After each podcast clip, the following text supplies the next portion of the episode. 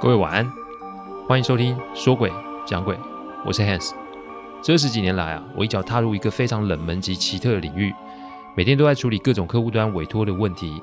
问题除了人以外，不可免的也有各种科学及逻辑所不能解释的案例。之所以会开这个音频，是想要与各位分享心存善念的重要性。你别以为鬼很可怕，因为在我看来，人心比鬼还要让人恐惧。欢迎收听今天晚上的说鬼讲鬼。说诡讲鬼音频制作啊，都有一定的程序规范。每个个案分享都要有客户的书面授权，才可以开始整理、写稿、录音、试听、制作。因此啊，每周只能录制一集，还请各位见谅。因为每一个个案都代表客户与当事人的信任，因此也只有我自己可以全权的做整理与制作。我知道这样子的速度其实不快，但反正如果可行，我会做这一行做一辈子。所以只要大家有时间，都欢迎各位的收听哦。在整理这个个案的时候，很痛心哦，一位好友啊离开了这个世界。到了我们这个岁数啊，其实开始对于生死都要有所准备。生离死别是我们人世间必经的一个过程，但提醒大家珍惜彼此相处的时光，对任何人都一样，因为每一次的相处都是见一次少一次。所以啊，与其啊在那遗憾不舍，倒不如啊重新修正我们对待人。与这个人世的态度及方法，为生者努力的活着，为亡者感恩的付出，连他们的份一起活下去，这才是真正的有意义哦。难过一定会，但请不要消沉下去。只要还有一口气在，那都会有无限的可能哦。我前几天啊回桃园老家的时候啊，去爱迪达逛逛的时候，捡了一个大便宜哦。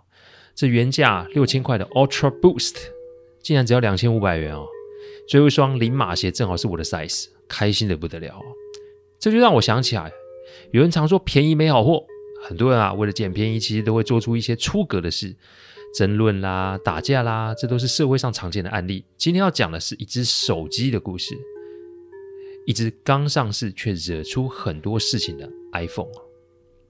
几年前啊，我因为工作的关系啊，我曾经想要把家中的作业系统都换成 iOS 系统，所以啊，手机也就想要用 iPhone。当然了，花大钱买全新的也是可以。不过以我的个性啊，总是想要去看看二手市场有什么好货啦。于是啊，我就请我一位精通三 C 商品的网友 Apple 帮我推荐有没有二手的 iPhone 可以入手。讲到这个 Apple 啊，他可以是疯狂的果粉了。什么最新的资讯啊，你找他就可以搞定。我们认识也算多年，所以那天啊，跟他约了就去门市看看有什么新货色。但重点是去看，不是去买，因为他有很多的门路啊，可以找到比较便宜的哦。我们看着看着，看完后啊，找了间餐厅吃饭，吃完饭就找了间咖啡厅啊，来开始找好康哦。这找着找着啊，他突然就看见一个卖家 PO 出来的 iPhone，红色全新的 iPhone 只要三分之一的售价。我忘了说，Apple 是一个红色控啊，所以他看了又看，看了又看，而且还发讯息问这个卖家相关的讯息。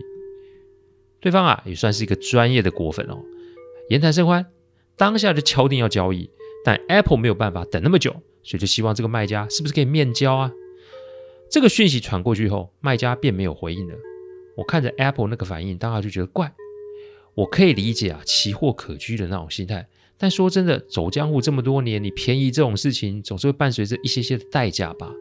所以当下我就跟 Apple 说：“哎，你要不要缓一缓啊？不要那么急哦。”但这个时候，我发现 Apple 已经陷入一个完全的狂热之中，不但啊开始喃喃自语，而且还一直发讯息给那个卖家。大约是一个小时以后，卖家回复的讯息，上面的讯息是这么写的：“你真的那么想要？那你有多想要？”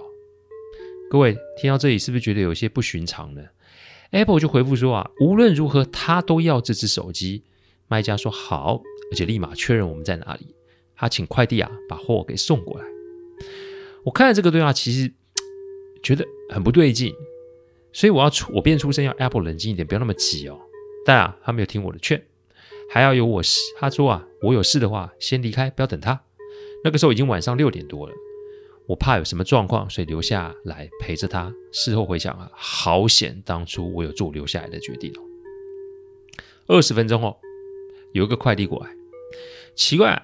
是卖家没有要收款，只是附了一张纸要 Apple 签收，但那个不是签收的单据，Apple 并没有让我看上面是什么内容，只是匆匆忙忙写完了、就交给那个快递人员，然后就忙着拆盒子。一打开有两个 iPhone 的盒子哦，不但不收钱，还一次送两只哦，这什么状况啊？他打开第一个盒子啊，里面的确是一只红色全新的 iPhone。Apple 测试之后确定是新机，而且没有任何问题啊，就把 SIM 卡装进手机里面。但这个时候，我发现自己的护身符开始慢慢的发热，因为这个状况太过于诡异。一个盒子装手机，那另外一个盒子装的会是什么？我心中有点不安。Apple 啊，把玩手机就想打开另外一个盒子，但这个手被我拨开了。我很严肃的跟他说：“这个盒子有问题，现在不能开。”可是 Apple 没有听从我的劝告，所以呢，硬生生的就把这盒子打开。打开的时候，我发现这下事情大条了，里面有一个红包袋。这个袋子里面已经被拆开，里面有的是一撮头发及指甲，上面有一个人的生辰八字。最让人觉得诡异的是，有一张男生的照片，但这个照片不是生活照或是自拍照，这个照片是一张灵堂的照片。这个男生的相片就挂在灵堂的正中间了。Apple 吓傻了，我有点搞不清楚状况。但接下来那个新的手机就来了一通没有显示来电的电话。Apple 接了电话没多久，手机掉在地上，接着就是全身发抖的趴在桌上开始哭了起来啊！我们去的那间咖啡店啊，人其实不多，昏黄的灯光更让现在的气氛更加诡异。不知为何，感觉连老板都不见人影了。我们坐的左侧啊，我们座位的左侧是落地窗，外面是一个公园，咖啡店就正好在公园的正门口。这个时候，我发现外面的街道怎么一个人都没有。再来，刚刚那个快递人员，他就站在公园的正门口，他在我前面把安全帽给拿了下来。我一看，差点没吓死，因为那个人不是人啊，那一个人是纸人啊，就像是香港鬼片里面在灵堂前面放的那种纸人哦。我看了那个没有断线的电话，我就接了起来，只听见对方一直重复说：“你什么时候来过来陪我啊？”那个快递是我的司机啊，你跟他走就对了。这看来今天遇见了一些不干净的东西哦。我当下想把电话给挂了，但电话挂不掉，看来是躲不掉。我拿起手机冷冷的问：“你想怎么样啊？”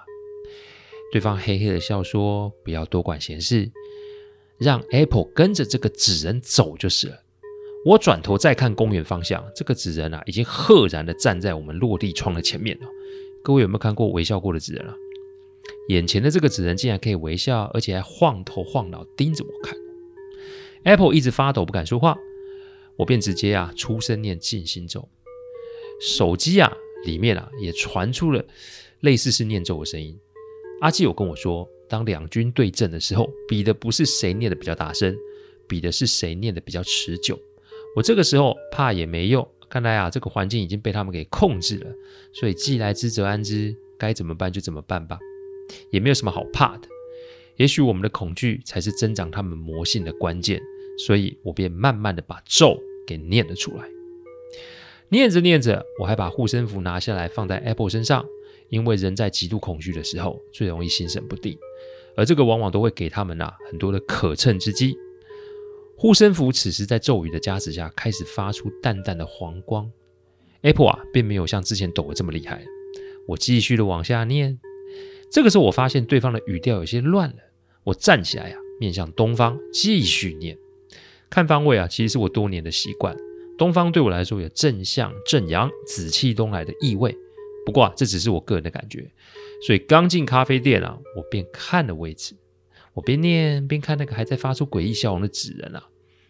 我发现电话那端的声音越弱，那个纸人就开始纸片开始剥落。看来啊，电话里面的这个家伙啊，跟这个纸人有密不可分的关系。那个纸人开始捶着窗户，然后发出可怕的吼叫声，但我仍是面无表情啊，瞪着他继续念下去。护身符的光开始变亮，甚至让我感觉到有些热度。有了热度，无疑就是让我更有底气。所以没多久，就看着这个纸人灰飞烟灭了，手机也断讯了。我全身大汗坐了下来啊，才发现从头到尾啊，拿的手机是一只纸扎的 iPhone 啊，那个就是烧给往生亲友的纸扎工艺一样。做着做着，我突然发现店里的人声多了起来啊！我一看，发现店里座无虚席啊，但似乎没有人看到我们刚刚那个惊心动魄的斗法似的。但是对我来说并没有结束，因为这种谋害人命的事情啊，不可以放过，否则不知道还会有多少人因此受害。我把护身符给收好，把 Apple 给叫了起来。他想到刚刚那个情景啊，又不禁发了抖啊。我就问他：“你是第一次见到这个卖家吗？”他迟疑了一下，并没有回答我的话。于是啊，我便把他纸扎的手机放到前面。我说：“如果啊，你有什么事情是我不知道的，你最好现在说出来，因为啊，这并不是我惹出来的事端哦。而且我前面两次有做出劝阻的动作，因此啊，这个害人呐的事情对我起不了任何的作用，因为我并没有贪念哦。世上的事情不会有这么多的巧合。为什么找 Apple？为什么会在这间咖啡店？为什么是让我碰上？”我并没有给满脸惊魂未定的 Apple 时间思考，因为我的直觉就是，你 Apple 是不是做了什么事？事后阿基有跟我说啊，会出动到纸人，通常是某种法术，而且这个施术者一定会有极大的怨念，才会有办法催动纸人出现。我看着 Apple 平静的问：“你到底做了什么事啊？”Apple 看着我啊，呆了一下，就哭了出来。原来这个卖家他认识，这个卖家跟他一样也是果粉。两个人啊，在 iPad 出现的时候就认识了。人嘛，有共同的兴趣，再加上个性也算是合适。几年后，两个人就有了情愫。但我们那两个人啊，是同性之爱，所以没少受到阻力哦。Apple 后来选择啊，不再走下去，但他却没有跟对方坦诚以对，反而啊，还趁这个机会占了不少啊这个对方的便宜啊。那这个对方，我就称他 Apple Plus 好了。因为对方在 iPhone 的专卖店工作，所以有很多的好康可以捡。Apple 啊，也借此拿了不少好处，但一切都在 Apple 在外面有了男友被抓包，然后呢有所不同。Apple 跟我说，他跟当时的男友啊用 iPhone 拍了几段性爱影片存在手机里，他却忘了 Apple Plus 有他手机的密码。两个人大吵一架，Apple Plus 从此销声匿迹，等于人间蒸发一样。他觉得他也省了麻烦，于是就不闻不问了啊。这个卖家出现有一阵子了。说也奇怪，就是他可以列出 Apple 想要手机的款式与颜色，最厉害的还是搭配极低的价格。每一次的交易都没有其他人出价，Apple 也捡了好几次便宜。算一算，这一次是第七次了。七这个字不是什么好兆头。于是啊，我让 Apple 努力的回想 Apple Plus 相关资料，他的家人住哪？他的住所在哪？有没有其他兄弟姐妹？在他回想的时候啊，我拨了通电话给阿基啊，我跟他说刚刚发生的状况。阿纪听完说啊，这这很明显哦，就是针对 Apple 设的局，但无奈被我碰上，然后又被我挡了下来，所以啊，一定要找到源头才可以破除这个诅咒，否则我们两个人都会不得安宁哦。但不知为何，我心中有一股直觉，这个事情必须得我处理才行。果然，阿纪啊，说完交代我要小心安全，然后就挂电话了。Apple 在纸上写了几个地址，Apple Plus 的家人都在南部，所以短时间我们没办法去南部做确认。但是 Apple Plus 的租屋处啊，倒是可以去一探究竟哦，因为那个租屋处就在市郊。今天晚上必须要去那那个地方看清楚。我怕的是，如果今天不处理，Apple 一定会想要逃避，终其一生就会受到纠缠。这对他来说不是什么好事。所以讲完后，我便说要去那里看看。他可以选择逃啊，但这是逃不了的。Apple 当下决定要跟我去看看。因为啊，有我在旁边，应该会比较安全吧。那个租屋处啊，以前是两个人同居的地方，所以我让 Apple 回家拿之前的钥匙，以备不时之需哦。我们到了那个租屋处的时候啊，晚上大约九点多，很有趣的哦。他们住的是一个小型社区哦，但不知为何整排社区都没有灯火，好像都不在家似的。我没那么傻，就一脚踏进去。我反而是先 Google 附近的土地公庙，然后在庙口双手合十，跟土地公说：“我今天来这里的缘由，今天来不是对付谁，今天来是解决问题的哦。”说也奇怪，我们再回到那个巷子的时候，灯都亮了。哼哼，看来这个 Apple Plus 一定在里面等着我们上门哦。再说一次，我们的世界里面没有那么多的巧合，因果其实没那么的玄奇。你做了什么事，自然就会招致什么样的果。这句话还请各位记下来哦。于是我们便走了进去。我看了看这栋房子啊，它是一个旧公寓，但有铁门及电铃，所以啊，我在心中默念说：我们今天来是来解决事情的，不是来结怨。冤有头，债有主。如果您真的在，请让我们上楼。”于是啊，我就按了电铃，才按了一下门就开了。哦接着就上二楼住处，我敲敲门，门就开了。但是出来应门的是一位人，我可以确定他是人，因为他的神色啊是愤怒及伤心。他的神色并不是什么青面獠牙。进了门之后，我发现客厅是昏暗的，但在客厅里面就摆着一个灵堂，前面放着几个纸人，那个被我打退的纸人也在那里站着哦。这个情景与之前看到照片是一模一样，因为 Apple Plus 是中性打扮，所以我才误认那照片里面是一位男孩子哦。Apple 一看腿就软了，跪在灵堂前面。接着那个应门的小姐就说啊，当 Apple 跟男友的影片被看见的事情，原来 Apple Plus 的家境很是富裕哦，这整栋公寓都是他们家的产业，只是因为他是同志身份，所以啊。不被家中的长辈待见，很早时候便脱离了家族，北上一个人生活。但仍不时的与妹妹、妈妈有联络。他们其实都知道 Apple 是谁，本来想说两个人作伴也无妨。但当 Apple 的奸情发生之后，Apple Plus 便在这个家里绝食身亡。家人找到的时候，他已经没了气息啊。本来想说办后事，但不知为何 Apple Plus 就是不肯入土为安，连移动大体都不给动。后来家人啊，在南部请了位大师来看，大师摇摇头啊，说他在人世间有事未了结，所以只能先把他安置在棺木里面，做了基本的法阵，让他不要去伤到无辜的人。因为 Apple 是整件事情的始作俑者，所以才会被缠上。这个小姐就是 Apple Plus 的妹妹，她说昨天晚上有梦到姐姐告诉她今天会有人上门，所以她一早就在这里等了。我还是第一次见到在公寓中前有灵堂后有棺木的状况。你说不吓人那是假的哦。但我发现我的护身符没发热啊。再是 Apple Plus，如果要抓 Apple 抵命，早就做啦。为什么大费周章让我遇上呢？所以我请 Apple 跪在灵堂前面，我告诉他，现在只有你啊自己可以求你自己了，救你自己，因为的确是你不对在先。忏悔比求饶比斗法来得有效许多。自己种下的因，你就得自己收拾哦。说完，我双手合十，向灵堂拜了三拜。先是就之前的事情啊，向 Apple Plus 致歉。我也把心中的推测向他说明，但只是希望他可以适度的收手。报仇不是不行，但如果伤了性命，对他而言也是一个罪孽啊。天地的法则其实说真的不是很有弹性啊。